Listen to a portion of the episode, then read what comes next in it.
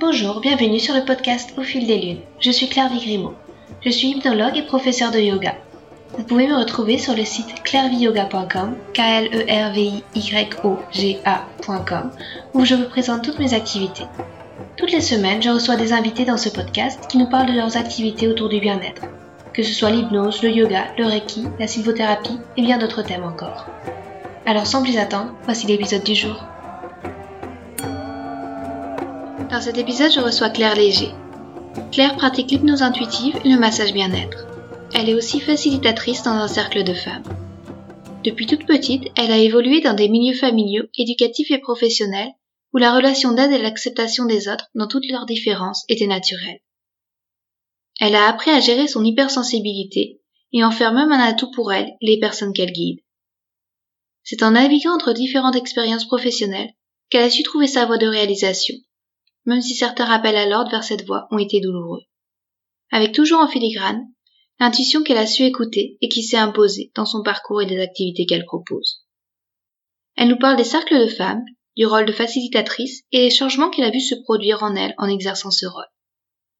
En suivant l'enseignement des treize mères originelles, elle a ainsi pu découvrir des côtés de sa personnalité enfouis en elle et se connecter à sa féminité. Un épisode riche en émotions où Claire partage ses ressentis et se dévoile sans filtre. Bonsoir Claire, je suis enchantée de te recevoir. Tu es maître praticien en hypnose, tu es praticienne de massage, tu es facilitatrice dans un cercle de femmes. Est-ce que tu pourrais te présenter, toi, en quelques mots, nous raconter un petit peu ton parcours aussi euh, alors, euh, une grande question. C'est, déjà merci Clavi euh, pour euh, ta demande d'interview. C'est, très agréable. Euh, alors, je voulais déjà commencer par le commencement déjà. je ne sais pas si tu étais un peu au courant, mais je suis dedans un peu de, depuis depuis toute petite. Alors, euh, on va dire que je suis une extra sensible et euh, ça a commencé vraiment vers mes cinq ans où j'ai commencé à, à découvrir, euh, voilà, à voir des choses, à entendre des choses, enfin voilà, extra sensoriel, on va dire. Donc une hypersensibilité et puis une hyper intuition aussi. Euh, d'ailleurs, euh, mes parents, surtout mon papa, disaient euh, bah, Toi, tu réussis pas trop à l'école, mais tu es quelqu'un qui est intuitif. Voilà, j'avais déjà ça toute, toute petite. Et puis, donc la logique, c'était très peu pour moi, en fait. voilà, c'est une autre logique. Et puis, en fait, j'ai des parents qui sont infirmiers en psychiatrie. Et donc, très jeune, en fait, j'ai été au contact en fait des personnes qui étaient en difficulté parce que euh, voilà euh, l'hôpital psychiatrique en fait euh, euh je pouvais m'y rendre quand mes parents devaient devaient devaient y aller pour quelconque raison. Et donc bah déjà j'étais déjà dans un autre monde en fait parce que la psychiatrie c'est des gens quand on est petit, quand on a 5 ans, 6 ans, c'est quand même assez particulier. Euh, mais je savais qu'il y avait la possibilité euh, qu'il y ait des gens qui soient différents de nous et qui aient euh, besoin en fait d'accompagnement. Donc ça, c'était très jeune. Euh, les personnes en difficulté, euh, ben, je savais que ça existait. Et puis après, donc je me suis construite sur ça parce que mes parents en fait sont tous les deux dans ce domaine-là, donc on parlait à la maison sans trop s'étaler, mais voilà, je me suis construite autour de ça dans l'accompagnement aux personnes dans le besoin, euh, d'être euh, voilà, enfin voilà, d'être assez euh, à l'écoute des gens qui sont dans le besoin, voilà. Et puis après, j'ai été quand même forgée très jeune à tout ça. Et puis ben, en fait je savais pas trop quoi faire de ma vie. Quand on est au collège on nous demande qu'est-ce que tu veux faire plus tard? Euh, difficile. Euh, je veux faire comme papa et maman parce que il y a du boulot. Voilà, il y a du boulot. C'est ce que j'ai entendu. Donc euh, effectivement, euh, je me suis euh, dirigée en fait vers vers infirmière en fait, à l'école d'infirmière. Donc avant tout ça, j'ai fait j'ai fait des, des études quand même qui me permettait d'être dans le sanitaire et social. Et puis, euh, et puis j'ai eu aussi, ça j'ai oublié de le, mentionner, euh, j'ai été aussi au collège dans un univers euh, particulier où on, on, accompagnait des personnes qui étaient malvoyantes ou aveugles. Euh, nous, euh, en quatrième, troisième, on accompagnait euh, des petits copains qui étaient dans, dans, dans, voilà, en difficulté, plus au niveau de la vue. Et puis, j'ai rencontré une très bonne amie qui était euh, leucémique et qui a perdu la vie lorsque j'ai eu trois ans. trois ans. Bah, tu vois, je m'en mêle les passants. qui était lorsque j'étais en troisième.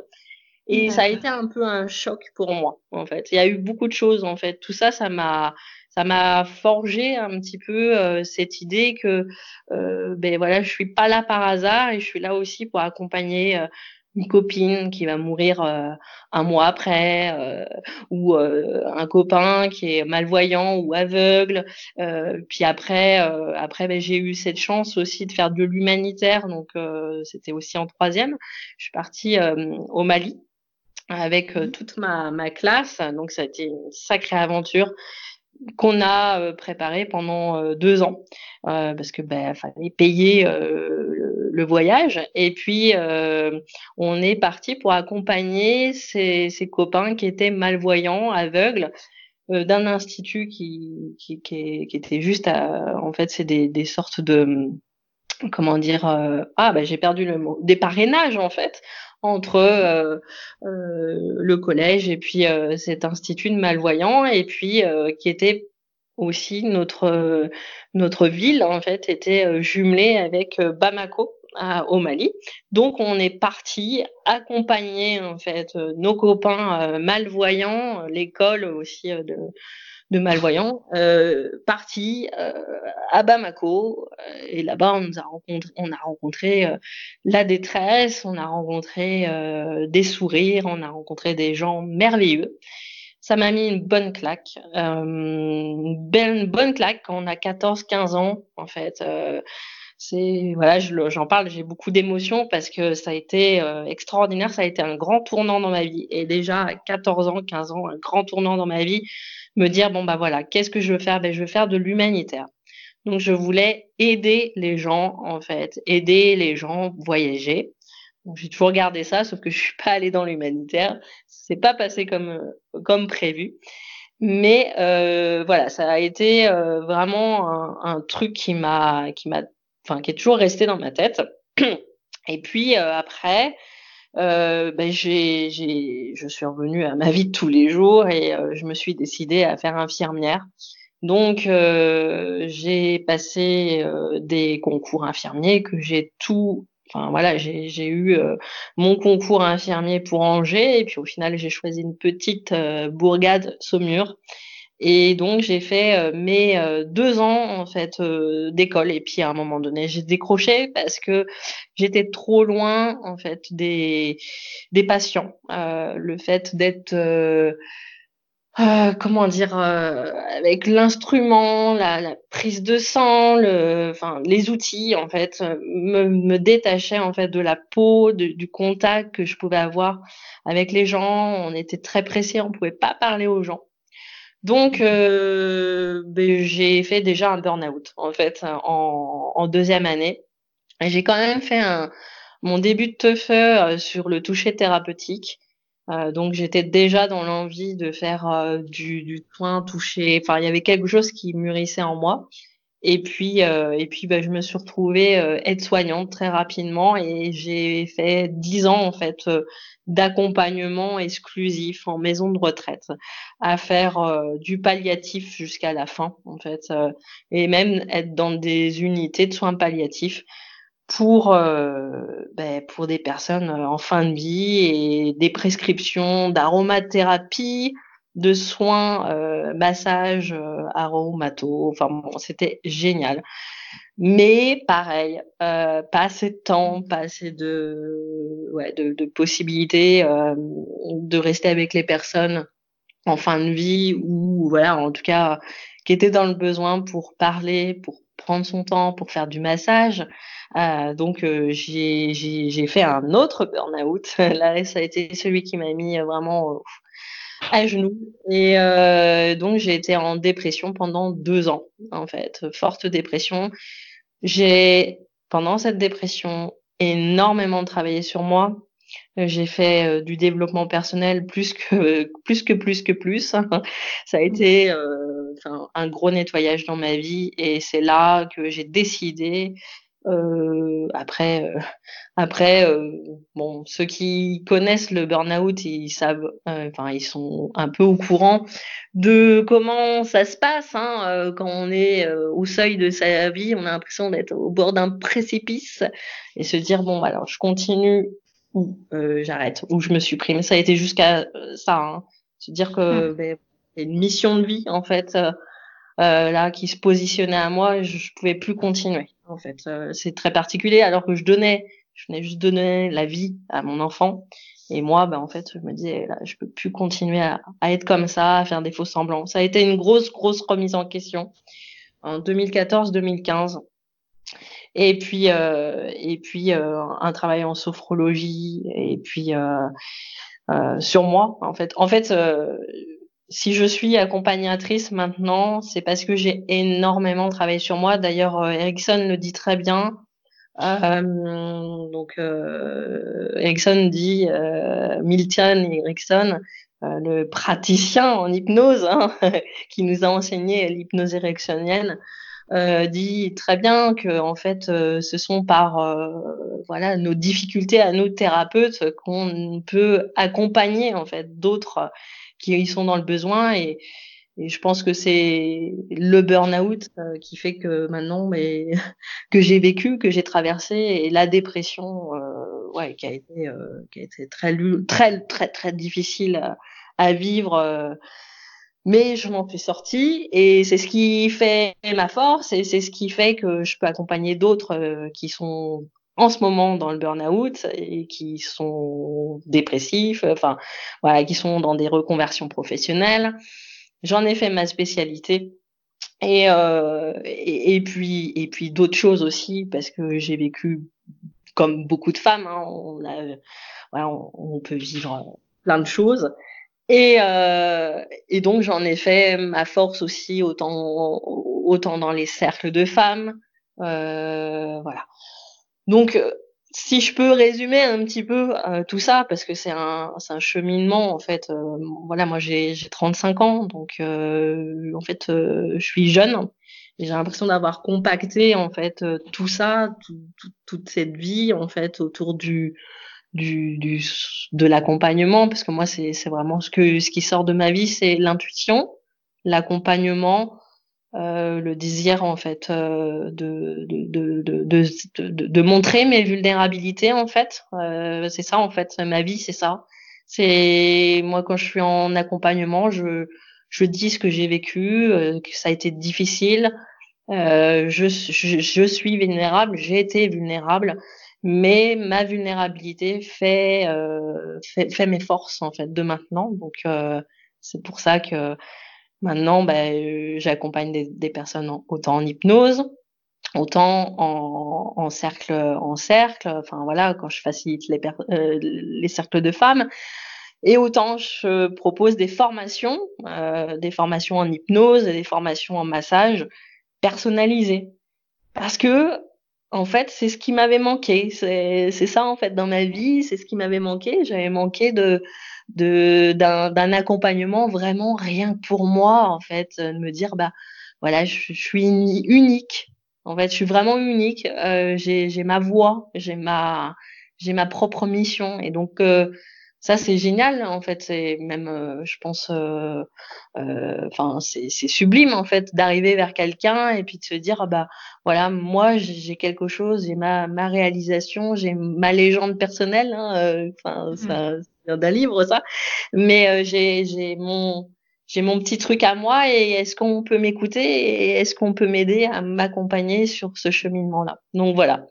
Voilà un petit peu tout, tout, tout ça. Donc, euh, bah, voilà, j'ai dit, euh, j'ai 35 ans, j'ai un enfant et, et voilà, je, je vis, euh, enfin, pas avec mon enfant à, à temps plein, euh, il est en, en garde alternée et ça, c'est aussi euh, la difficulté d'une jeune entrepreneuse qui doit autant et ça, ça, ça parle beaucoup, hein. ça parle beaucoup, beaucoup.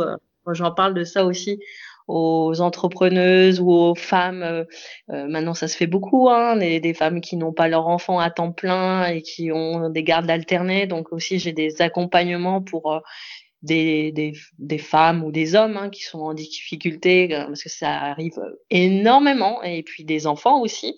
J'accompagne des enfants aussi qui sont dans des doubles foyers en fait. Et donc ça c'est quelque chose où ben, je vis en fait des choses euh, et puis avec le recul, maintenant je peux en parler, je peux accompagner les personnes pour euh, bah, vivre ces difficultés et puis euh, prendre du recul et puis prendre de la hauteur même face à, à, à, ces, à ces, ces, choses de la vie, quoi. Voilà. Donc, je sais pas si j'ai été, j'ai été complète. C'est un parcours passionnant. Et euh, il y a une question que je me posais aussi en t'écoutant. Tu parlais de ton hypersensibilité déjà dès l'âge de 5 ans. Et euh, pourtant, euh, tu as accompagné ton ami qui a eu une leucémie, tu as été au Mali. C'est, tu t'es, ça a dû être difficile pour quelqu'un d'hypersensible. Est-ce que, est-ce que ça t'a servi ou au contraire tu as appris à t'en protéger? Enfin, Comment tu gères ça maintenant ou comment tu le gérais avant alors, euh, l'hypersensibilité, pour moi, euh, alors quand j'étais petite, euh, ça a été waouh. Wow. je suis issue d'une famille qui n'exprime pas tellement ses émotions. Et le fait d'avoir une enfant dans la famille qui pleure beaucoup, qui évacue beaucoup en fait, qui mmh qui, qui est sensible, en fait, très sensible, euh, c'est très difficile pour des parents, en fait, euh, qui n'ont pas ce langage-là, en fait. Euh, de, de, enfin voilà, moi, mes parents, ils, enfin, ils ont, enfin, je les remercie, hein, mais c'était dur, hein, euh, avec du recul, de me dire que j'avais pas le droit de pleurer parce que ça leur renvoyait euh, leurs propres difficultés. Bon, voilà, moi, j'ai, c'est au bout de 30 ans que j'ai réussi à comprendre ça. Mais euh, ça, c'est le plus dur, c'est quand on est une enfant hypersensible ou une adulte, c'est d'être dans un milieu en fait qui n'accepte pas en fait ces sensibilités. Mais quand on est entouré, maintenant, maintenant je suis entourée en fait de personnes à qui je dis je suis hypersensible, extraverti, enfin voilà, quelqu'un euh, qui peut euh, amplifier les choses et tout ça. Bah maintenant, je me suis présentée et j'ai autour de moi maintenant des personnes qui acceptent ça, même s'ils ne sont pas hypersensibles et même si c'est pas leur langage. Après, euh, la vie, euh, enfin moi je, le vois autour de moi, hein, les gens euh, sont de plus en plus hypersensibles. Enfin, je le sens, ou alors c'est parce que je les rencontre aussi, qui viennent avec moi. Difficile pour eux de vivre dans ce monde qui est difficile euh, ils se sentent incompris ou ils se sentent débordés par les émotions. Ce qui qui m'a beaucoup plus euh, tempéré et centré, parce que c'est ça en fait pour un hypersensible, c'est de devoir se centrer euh, et de faire que les vagues elles ne débordent pas trop et qu'on pète pas des crises euh, toutes les cinq minutes parce qu'on peut être colérique aussi. Hein, c'est très compliqué pour les hypersensibles. Ça dépend comment on réagit. Mais pour mon cas, euh, je suis feu et donc euh, je peux, euh, enfin, je, je, peux, enfin, si j'arrive pas à exprimer mes émotions, je, je peux, je peux cramer la baraque tout entière. Hein. c'est très compliqué. Ouais, c'est très très compliqué. Et je pense qu'on est bien plus que, enfin, quand on arrive à s'exprimer et le dire en rigolant, mmh. ça, fou. Voilà. Et ça sert à ça les cercles de femmes. Ça sert à aussi, enfin, je mélange un peu tout, mais quand je, une fois par mois, je peux dire, ah bah là, j'ai pris un couteau et puis énervé. Ah, ça, ouais, mais en fait, euh, c'est bon. En fait, il y a trois paires de yeux qui sont en train de me, enfin, quatre, six, même, de personnes, il y a six personnes qui, qui me regardent et qui me disent, bah, en fait, Claire, on te comprend parce qu'on est nous aussi comme ça. Enfin, ou alors, pas du tout, mais en tout cas, on est dans cette bienveillance et on pose les choses. Et euh, voilà, que je suis facilitatrice ou pas, euh, je suis participante et, euh, et ça fait du bien. Et donc l'hypersensibilité, c'est ce centrage aussi, cette méditation, cette respiration, c'est ça qui fait on, on, se centre, mais aussi on peut aussi en parler et dire bah voilà moi je, des fois j'ai de la colère, j'ai des excès, je me mets à pleurer, j'ai j'ai de la pitié. Enfin là tout à l'heure j'étais en train de parler à mon ami, je dis oh, je déteste cette émotion là, j'ai ressenti de la pitié, et ça me déborde, je me sens pas bien. Le fait d'en parler, pouf, voilà, même si la personne euh, me comprend pas trop, euh, c'est pas son truc, c'est pas son voilà, mais ça ça pose des choses. Et ça c'est ce que j'ai appris en fait, c'est que ben, c'est normal en fait de, de, de ressentir ça et, euh, et, quand on est tout petit à 5 ans on sait pas nommer tout ça en fait. Mmh. euh, donc euh, bah en fait on vit avec ça.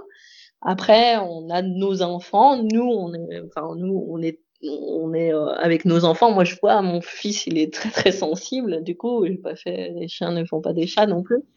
Et euh, je vois mon fils, bah, il, m'exprime des émotions. Et moi, je le laisse, en fait, euh, cette place et dire, bah, OK, euh, c'est OK, tu, tu peux parler et c'est normal, en fait. Toi, tu ressens ça et tu as le droit de ressentir ça. Voilà.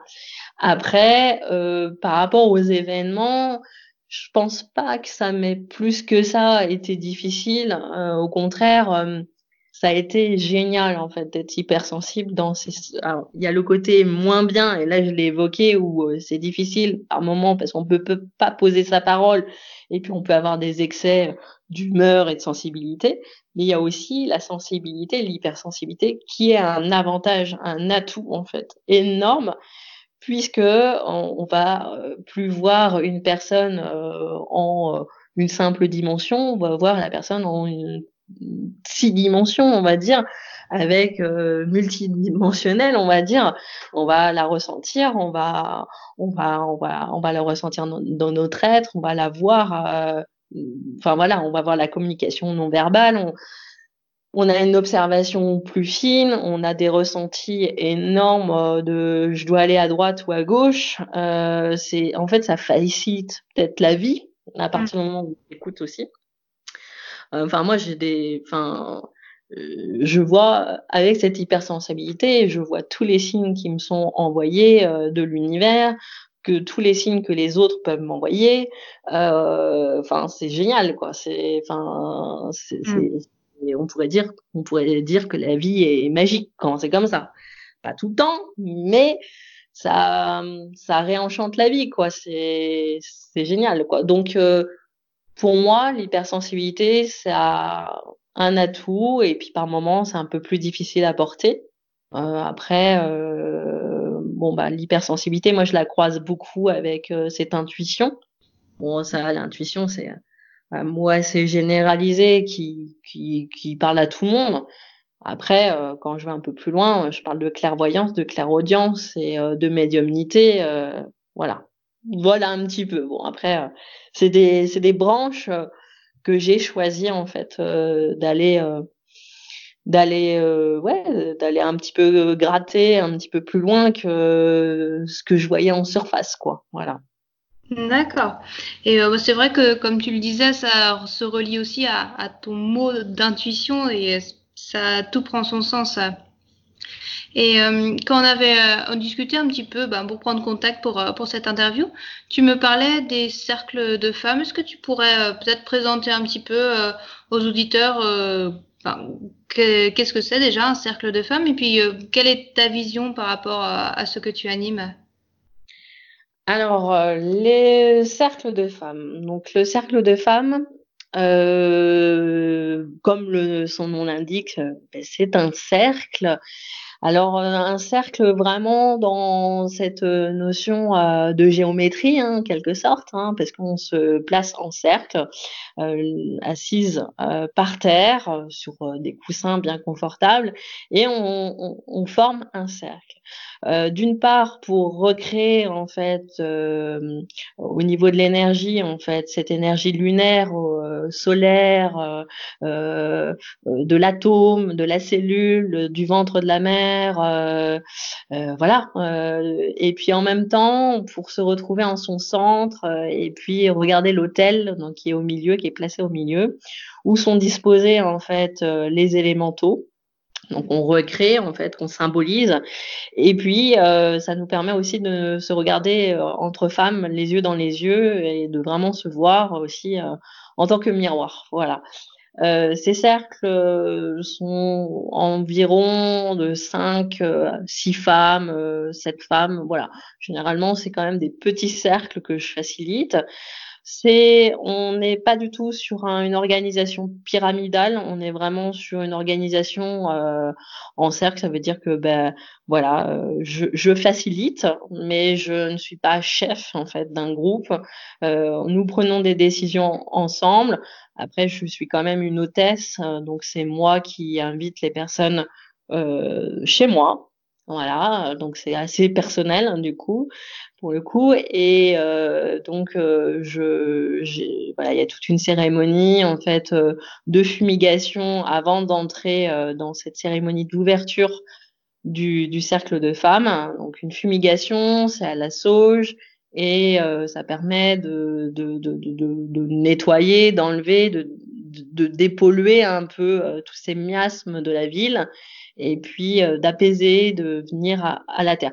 Donc euh, généralement, euh, le, ce cercle, il est basé beaucoup sur le travail en fait des du, du, chakra racine et du chakra sacré. On est quand même beaucoup sur ça. Après, tout dépend des cercles de femmes. voilà, il y a des cercles de femmes qui vont être plus dans l'élévation du roc coronal ou du troisième œil. Après, on vient le voir aussi, hein, mais c'est vrai que moi j'aime bien euh, travailler sur l'enracinement en fait euh, des, des, des, femmes parce que on a ce côté un petit peu euh, cérébral nous les femmes et puis ce côté un petit peu aussi euh, euh, bah, quand même euh, pas que les femmes hein, mais euh, tout le monde hein, on est dans une humanité quand même à beaucoup réfléchir à beaucoup raisonner. Et je trouve que le fait de revenir à bah, voilà nous sommes des terriennes nous avons besoin de nous ancrer nous nous enraciner dans le moment présent. Donc c'est c'est très curieux en fait pour certaines personnes de ressentir euh, pour une fois cette chaleur en fait qui vient de la terre-mère et euh, de la faire monter euh, jusqu'à nos organes génitaux et de recevoir cette énergie dans notre chaudron en fait. Donc tout ça en fait on vient vraiment soit le visualiser, soit le ressentir. Après il y a des femmes qui sont pas forcément sujettes à ces ressentis là, mais toujours est-il que il y a en fait euh, cette découverte euh, de, de, ce corps, ce corps qui est assis par terre. Donc on fait pas par hasard quand, quand on s'assoit mm. par terre, c'est vraiment pour euh, pour être vraiment au plus proche en fait de, de, cette terre que nous venons honorer par les élémentaux, voilà parce qu'on vient honorer la terre-mère aussi. Voilà un petit peu. Hein, et, et, à quoi ça sert le cercle femme en fait est, un moment privilégié. Euh, privilégié. C'est un moment euh, euh, de pause. C'est un moment où on, est dans la totale bienveillance face à nous-mêmes et, face aux autres. Et puis c'est un moment de tendresse et de douceur. C'est vraiment vraiment comme disait une, une, participante, elle disait c'est un moment comme une plume quoi. C'est c'est comme un cocon. C'est voilà. Et, et c'est peut-être les seuls moments où on, peut se poser en fait dans notre quotidien, oublier euh, qu'on a un mari, euh, des enfants et qu'on est vraiment soi-même. Et donc euh, c'est vrai que il se passe beaucoup de choses hein, pendant ces cercles. Donc là, moi, je suis facilitatrice dans ce cercle, dans ces cercles avec euh, cette énergie de la pleine lune. Donc on se retrouve euh, autour de la pleine lune, soit cinq jours avant, soit cinq jours après, mais généralement c'est plus euh, le soir même de la pleine lune. J'aime bien avoir l'énergie de la pleine lune parce que il est dit qu'à l'énergie, enfin avec l'énergie de la pleine lune, il y a des émotions qui remontent. Donc après, on est sujette ou pas à ces énergies-là. En tout cas, c'est vraiment le moment idéal pour euh, lâcher des choses en fait euh, à la pleine lune, pour euh, recommencer un nouveau cycle aussi sur des bonnes bases. Alors ces cercles de femmes, hein, ils sont intergénérationnels. Hein, ça fait des millénaires que ça existe. Hein, c'est vraiment, c'est vraiment de, ancestral. Hein, vraiment, c'est traditionnel même ce que je enfin ce que je propose. Hein. Et euh, c'est pas moi qui ai inventé ça, hein, ça fait euh, depuis la nuit des temps. Et c'est vrai que les femmes, donc euh, moi je suis vraiment, euh, enfin je, je, suis vraiment ce que les femmes amérindiennes faisaient aussi. Elles se quand elles avaient euh, leurs règles, elles se retrouvaient entre elles en fait dans des euh, dans des lodges, enfin des sweet lodges et euh, pendant leurs règles, parce que toutes les femmes avaient leurs règles en même temps puisqu'elles vivaient dans la même communauté et elles se retrouvaient dans une hutte et dans cette hutte elles parlaient en fait de, de tout quoi et, et, et c'est vraiment ça en fait c'est vraiment ça ce que je propose alors bien sûr on n'a pas nos règles en même temps pas toutes euh, les participantes, mais en tout cas, euh, c'est à la pleine lune, on se retrouve euh, pour, ben, voilà, pour, bon, pour recevoir un enseignement. Donc l'enseignement lunaire en fonction de, de, chaque lune, hein, qui parce que euh, les lunes changent euh, tous les mois. C'est vraiment une lune différente, une lune en, astrologie en fait. Euh, voilà, donc ça peut être la lune en, balance, enfin voilà, et ça amène une énergie complètement différente à chaque fois. Et donc en parallèle, je fais cette guidance aussi de cet enseignement euh, des 13 mères originelles. Et donc là, ça c'est vraiment un sacré truc parce qu'on se rend compte que l'enseignement euh, de la lune, euh, la lune qui est très celtique, astrologique, voilà, et, se coordonne super bien en fait avec les 13 mères originelles. Et même moi, à chaque fois, je suis époustouflée par cette concordance, cette reliance entre tous ces enseignements et donc ces, ces rituels qui sont proposés, ces méditations qui sont qui me sont soufflées en fait, je vois c'est vraiment euh, extraordinaire. Donc ça dure à peu près trois heures en fait par euh, par soir, euh, donc une fois par mois, et euh, c'est bien condensé. quand je ressors de là-dedans, je suis énergisée comme jamais. D'ailleurs, je peux pas aller me coucher tout de suite. Euh, mmh. Je peux pas je, je, pourrais aller danser, je pourrais aller chanter, euh, jouer du tambour. c'est, c'est phénoménal. L'énergie qui est appelée là, c'est une énergie euh, qui me porte pendant de, de nombreux jours. Hein. c'est, c'est impressionnant. Hein. Donc il y a une, une une guidance euh, qui commence à peu près euh, deux trois jours avant hein, donc euh, mais là elle a déjà commencé pour la pleine lune. Alors on y est loin on n'est qu'à la nouvelle lune et j'ai déjà commencé à avoir des messages pour la pleine lune. Donc donc c'est c'est carrément en fait une guidance là qui est qui est instituée hein, par alors si je commence à raconter tout ça va être c'est les 13 mères originelles. Si vous êtes intéressé, euh, c'est 13 grands-mères, donc 13 archétypes. Euh, mm. Si vous êtes intéressé aussi, allez voir euh, les archétypes de Jung, euh, voilà, ou de femmes qui courent avec les loups. ça, c'est un, un, truc de base. Voilà, donc les archétypes féminins, bah, c'est c'est nous en fait. On, on a ces 13 facettes en nous. Et donc, on porte ces 13 grand-mères et donc on, va venir euh, mois par mois les réveiller, les éveiller en fait et venir euh, bah, les connaître un petit peu en quelque sorte, les reconnaître aussi. Et, euh, et c'est pour ça que ça parle à tout le monde en fait. C'est ça qui est extraordinaire et c'est, euh, enfin, ça n'a pas perdu du tout de son sens parce que c'est réel en fait. Ces 13 grand-mères, elles ont existé et elles se sont retrouvées dans cette hutte et ça n'a jamais euh, été perdu ces enseignements quoi. Alors il y en a qui qui vont dire c'est des c'est des oracles, c'est alors euh, voilà ça a été euh, enfin réceptionné par des, des, des femmes médecines et ça a été retraduit. Je pense pas vraiment, mais bon c'est ça qui fait partie euh, du mythe en fait. Je pense que ces 13 grand-mères ont vraiment existé et parce que c'est incroyable ce qu'elles écrivent, ce qu'elles ont écrit. Alors c'est dans le livre Les 13 mères originelles de Jimmy Sames. Et ce livre-là, si vous êtes amené à l'avoir entre vos mains, peut-être que ça vous dit trop rien de le lire toute seule. Mais une fois que vous êtes en cercle de femmes, waouh, ça prend une autre dimension parce que on le lit ensemble et c'est mais magique. Ça parle vraiment à tous les cœurs de femmes et à tous les hommes. Je pense aussi que les hommes, ils peuvent le lire aussi. Et autant quand je l'ai eu toute seule, ça me disait rien. Je le lisais, voilà, je comprenais pas grand chose. Et ça fait trois ans en fait que je l'ai, je le relis, je le relis, et je me dis mais c'est incroyable. Euh, c'est un, vraiment un enseignement en fait de pouvoir le lire en tant que conteuse en fait euh, voilà aussi parce que je le lis à à mes à, à, mes sœurs parce qu'on appelle ça des sœurs euh, celles qui sont qui font partie du cercle. Et je le lis à haute voix et c'est une fluidité. Alors ça dure à peu près la lecture une heure une heure et quart. Donc ça c'est long. Et Ouais, c'est assez compact, assez long. Et euh, quand je le lis, c'est très très très fluide et il y a des intonations et c'est oh, c'est merveilleux. Ça parle aux, enfants intérieurs, ça parle à tout. Hein. C'est vraiment c'est et après on est scotché, on est waouh. Là, tu, tu viens de t'en rendre compte que ça travaille sur tel tel point, ça remonte telle telle émotion. Ouais, c'est enfin bon seul à lire, je pense que ça c'est compliqué à lire.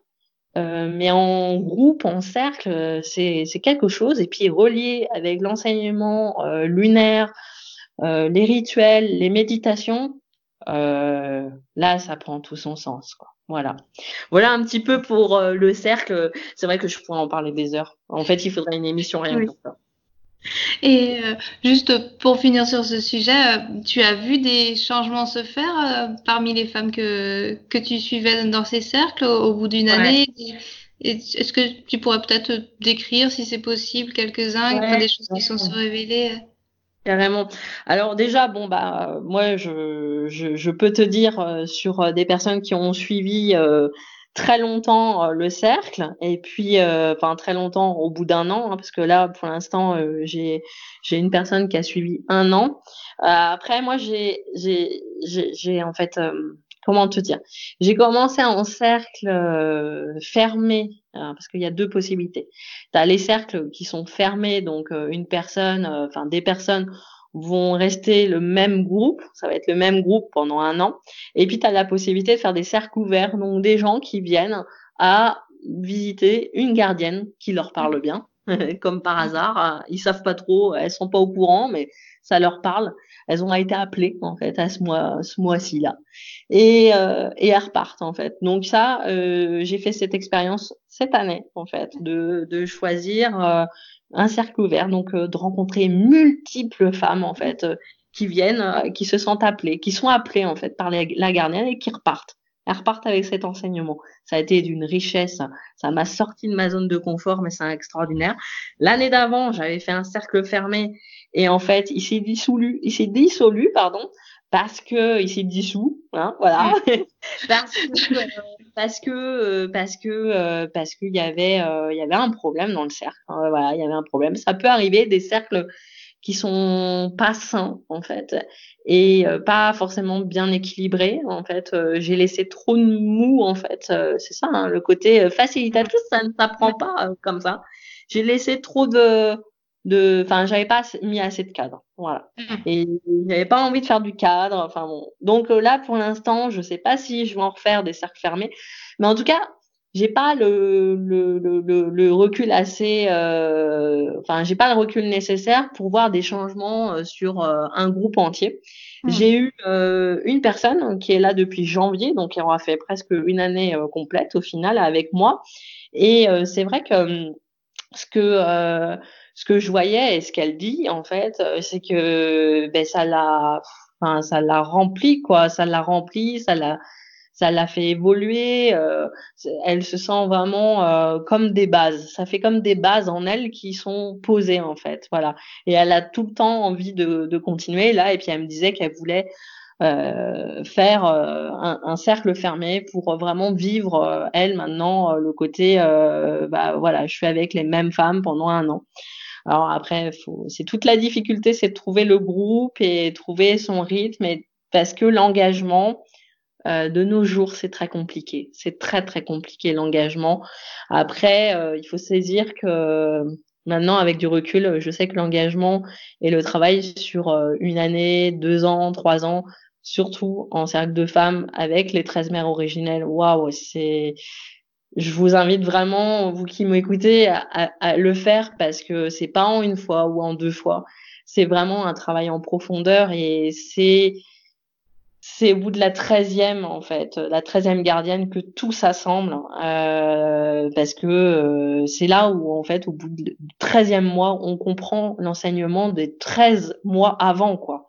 C'est mmh. enfin c'est incommensurable. Le, le, le, le, le, le enfin bon, voilà, l'énergie euh, qui peut s'en dégager et se dire euh, oui, c'est difficile, c'est difficile toute l'énergie qu'on met euh, dans, dans ce cercle et puis des moments qui sont très difficiles. Hein, des, on entend des, des, choses qui sont difficiles à, à entendre par des sœurs. Il y a de la souffrance, mais il y a aussi des bons moments. Il y a des moments de lassitude aussi, ça peut ça peut être le cas. Hein, des fois, ça, ça peut être hyper fatigant. Mais euh, le fait que euh, y ait tout ça en fait, et eh ben c'est la vie en fait, la vie. Et au bout d'un moment, on se rend compte que ben c'est pas pour rien en fait. C'est vraiment un enseignement. Hein, c'est voilà, il y, a, pas d'autre mot. Et ben si moi je peux te dire sur, enfin un recul, j'ai un recul nécessaire, c'est sur moi. Mmh. Voilà, j'ai vraiment vécu euh, ces trois ans en fait d'enseignement euh, c'est incroyable. Mais euh, waouh Et là, euh, là, j'ai depuis trois mois, j'ai ouvert une porte. Mais on en avait parlé toutes les deux. J'ai ouvert la porte de la féminité. Là, ça, là, ça y est, je, je sens, je sais ce que c'est. Ça y est. Parce que il y a trois ans, j'étais une petite fille. J'étais une petite fille. Enfin, j'avais j'avais 30 enfin 33 ans. Mais c'est, je sais pas, avec du recul, euh, déjà d'être facilitatrice, c'est, c'est, c'est pas un, c'est, je dis un métier, mais c'est un truc, euh, c'est, particulier hein, d'être facilitatrice. Je le dis bien, tout le monde peut l'être, euh, mais c'est une, vraie difficulté hein, d'avoir un groupe, de d'être hôtesse, d'être à la fois euh, à sa juste place, de pouvoir euh, montrer l'exemple. C'est waouh, voilà. Et puis de d'avoir de la rigueur euh, parce qu'il y a des femmes qui vont arriver dix minutes après l'heure, 20 minutes, qui vont embêter les autres. Enfin voilà, donc il y a une justesse un peu voilà. Et puis il y a aussi des éléments qui sont hyper importants dans un cercle, c'est la bienveillance, ne pas reprendre la parole de l'autre. Euh, voilà, parce qu'il y a aussi la cérémonie du bâton de parole, donc ça, euh, voilà, c'est le jugement. Mais attends, ça, ça m'a appris énormément de choses, quoi. C'est quand quelqu'un parle, de l'écouter, de pas lui couper la parole, de ne pas reprendre ce qu'il dit, ses mots, en fait, euh, enfin, la, parole de l'autre, ne pas reprendre sa parole. Euh, après le cercle, euh, on ne revient jamais sur ce que la personne a dit, et c'est la confidentialité aussi, mais euh, bien plus que ça. C'est, enfin bon, voilà, poser sa parole, ça a été énorme pour moi en trois ans, un travail énorme. C'est bien écouter l'autre, et à travers l'écoute de l'autre, on s'entend soi, mais on ne réagit pas. Parce que des fois, on a envie de dire, ah mais moi aussi, je vis la même chose, voilà. Donc ça, c'est, on, se tait, voilà, et on intériorise, et donc ça pose énormément. Hein. Ça m'a posé énormément. Et puis bon, là, comme je voulais euh, juste pour terminer, euh, par rapport euh, à ce que je découvre là, c'est cette féminité, mais waouh, c'est c'est d'une pureté, d'une douceur, d'une d'une délicatesse. Moi qui suis très brute, très young, très fonceuse, là je découvre le beau, la beauté des choses, vraiment la beauté, savoir euh, euh accueillir les, autres avec euh, des attentions, des waouh, ça, ça c'est du féminin, ça c'est du, beau quoi. C'est vraiment et puis d'accueillir les personnes dans une belle pièce et, d'aller jusqu'au bout des choses en fait, travailler sur les couleurs parce que du coup chaque grand-mère, chaque mère originelle est associée à une couleur. Donc là je transforme la pièce entière dans la couleur, voilà truc dinguerie quoi. Enfin voilà, mais du coup, euh, j'explore énormément ma féminité parce que je vais jusqu'à ma tenue en fait. Euh, je la colore en fonction de la gardienne. Donc là, je, je suis vraiment dans mon rôle en fait, voilà. Et, euh, et j'ai senti vraiment des choses euh, très euh, très douces et voilà jusqu'à faire à manger pour les personnes qui viennent. C'est, enfin, j'ai jamais fait ça. Quoi. J'ai jamais fait ça. donc voilà, juste pour te partager ça, pour moi, ça c'est du vrai féminin en fait. C'est vraiment savoir recevoir l'autre. Et c'est féminin de recevoir. Oui. Merci beaucoup, ça donne envie en tout cas.